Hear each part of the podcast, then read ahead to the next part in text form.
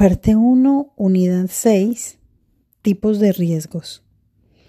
Los objetivos de aprendizaje es que cuando completemos esta unidad vamos a estar able a eh, entender lo siguiente, definir riesgo sistemático, reconocer riesgos sistemáticos, definir no sistemáticos riesgos y reconocer riesgos no sistemáticos e identificar las maneras de mitigar el sistemático y el no sistemático riesgo.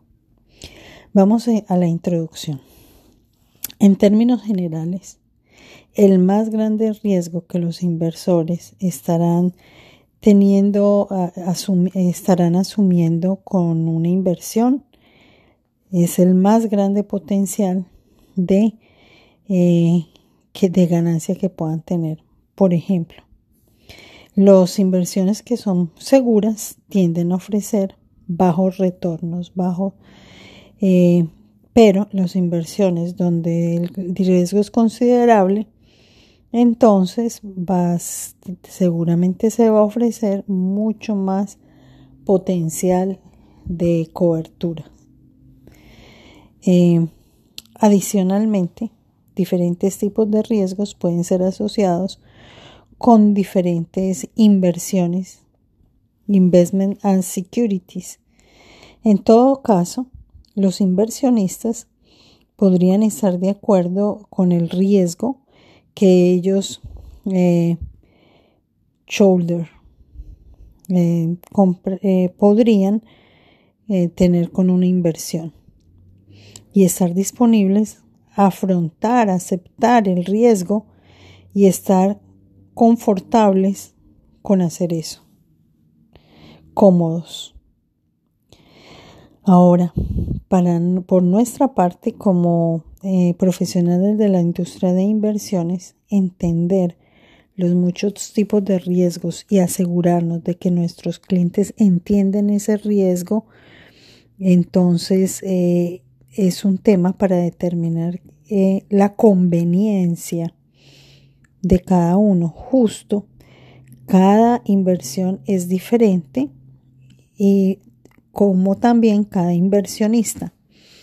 Muchos o varios tipos de riesgo pueden ser considerados determinando si o no algún inversionista es cómodo, está adecuado para alguna inversión, es adecuada para el inversionista.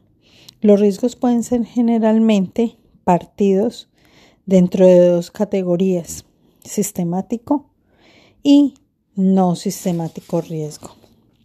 Vamos a hablar entonces del riesgo sistemático. El riesgo sistemático eh, es el riesgo que cambia en todos, toda la economía en general y que va a tener un adverso un efecto adverso en inversiones individuales acerca de, de acuerdo a las circunstancias de la compañía. Este es generalmente causado por factores que afectan todos los negocios, como la guerra, como las pruebas de seguridad global o como la inflación. Entonces, eh, text topic, topic alert. No importa cuán diversificado sea un portafolio de inversiones, este todavía va a estar sujeto al riesgo sistemático. Decir, dicho de otra manera, no en la diversificación, o sea, el riesgo sistemático no hay manera de diversificarlo. Ahora, reconociendo el riesgo sistemático, son cuatro, son cuatro los riesgos sistemáticos, riesgo del mercado, riesgo de la tasa de interés, riesgo de reinvertir y riesgo de inflación o del poder de compra. Vamos a hablar del riesgo del mercado. El market risk es el riesgo que cuando el mercado general declina, entonces también cualquier fonda, portafolio de inversiones también va, va a hacerlo. Tiene que ver con las acciones y los bonos. Si el Dow Jones Industrial Average o algún índice del mercado donde eh, sustancialmente eh, podría un portafolio de mercado de acciones acerca del número de acciones y la diversidad del mercado, ellos podrían no escaparse de una gran caída en el mercado sin verse afectados. Ahora la tasa de interés, el riesgo de la tasa de interés, sobre todo lo sufren los bonos, el del mercado, acciones y bonos. El de interés, el de los bonos, la el riesgo de tasa de interés definido como un potencial de cambio en los precios de los bonos causado por un cambio en la tasa de intereses del mercado después de que el emisor ofrece estos bonos. Si la tasa de intereses se levanta después de la emisión existiendo bonos, con un bajo cupón, entonces va a ser visto como menos atractivo y el precio en el mercado a descuento. Hablando conversadamente, si las tasas caen, la existencia, los bonos existentes con más altos cupón van a ser vistos como desirable y la tasa del mercado al premium. Como usted ve, eso es una inversa relación en medio de la dirección de las tasas de los, de los precios de los bonos se mueven. Está también el riesgo de reinvertir.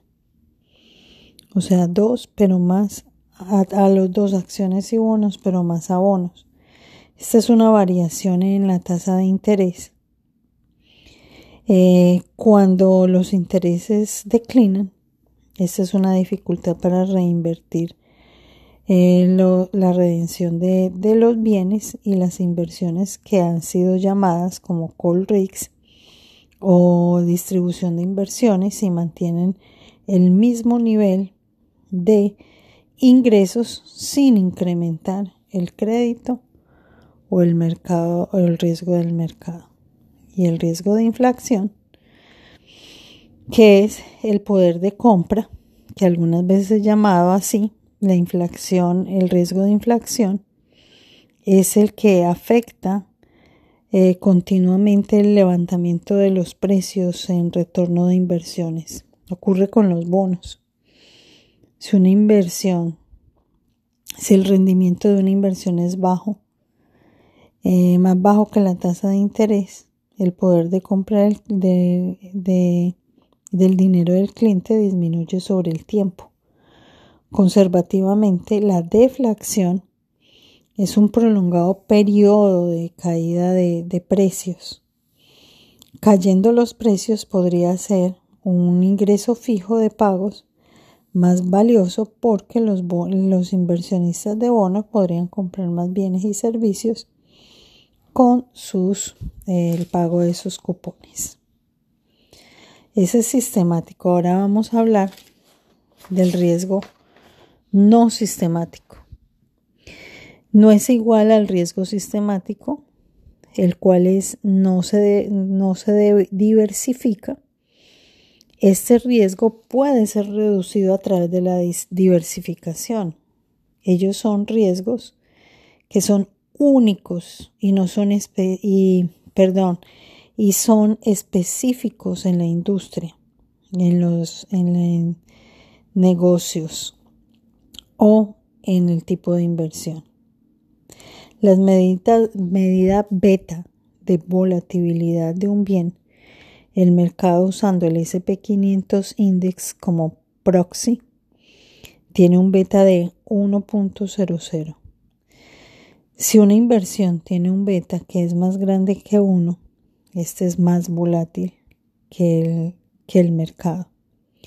Si un bien tiene un beta que es menos que uno, Este es más estable que el mercado como entero. El buron, la línea del botón que hace que la inversión más alta beta es considerado arriesgado. Los siguientes son algunos de los más comunes no sistemáticos riesgos. Y el primero es el default risk, o sea, riesgos de deuda o de financiamiento. Default risk es el potencial para una inversión a perder algo o todo el dinero. su inversión de capital bajo circunstancias relacionadas con la fuerza financiera del emisor. Default risk incluye el riesgo de que una, una inversión de deuda caiga o para hacer los pagos de los intereses.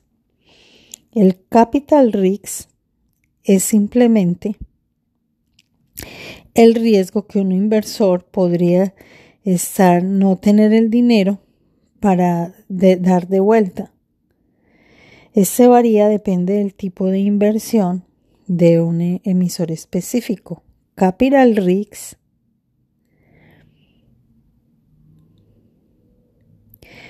Capital Risk es mínimo o ninguno cuando los inversionistas en inversiones se están respaldados por el gobierno federal como los T-Bill, pero podría ser muy grande cuando los eh, están invirtiendo en productos derivados como opciones o negocios como los Direct Participation Program. Ahora, Business Risks. Entonces, el primero es Default o Capital Risks. El segundo es Business Risks. Este es un riesgo operativo generalmente causado por el mal manejo, pobres decisiones administrativas. Eh, ganancias son, cuando las ganancias son bajas, la compañía eh, pues sale del negocio y los accionistas pueden perder su, toda su inversión introduciendo un, por ejemplo, introducir un nuevo producto que, que no funciona. Ahora, financial risks es a veces confundido con business risks porque es similar. Financial risk está relacionado con estas compañías que usan financiamiento de deudas. Una inhabilidad para reunir los intereses y los pagos principales de estas obligaciones de deudas podría liderar la bancarrota y una vez de la pérdida total de stockholder. Por esa razón, esto es algunas veces llamado credit risk, credit, credit risk o default risk. Eso no es lo mismo. Colrix. Colrix es que el bono podría ser llamado antes de la madurez y un inversionista estar dispuesto a reinvertir. Prepayment risk es el riesgo que un prestador podría eh, dar el principal del préstamo antes de la madurez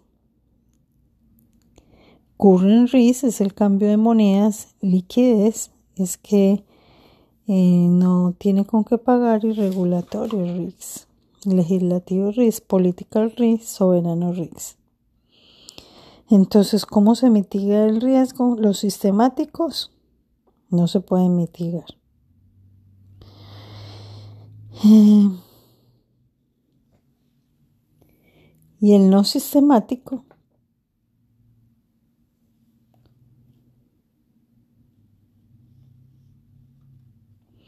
consiste en muchos, en la diversificación.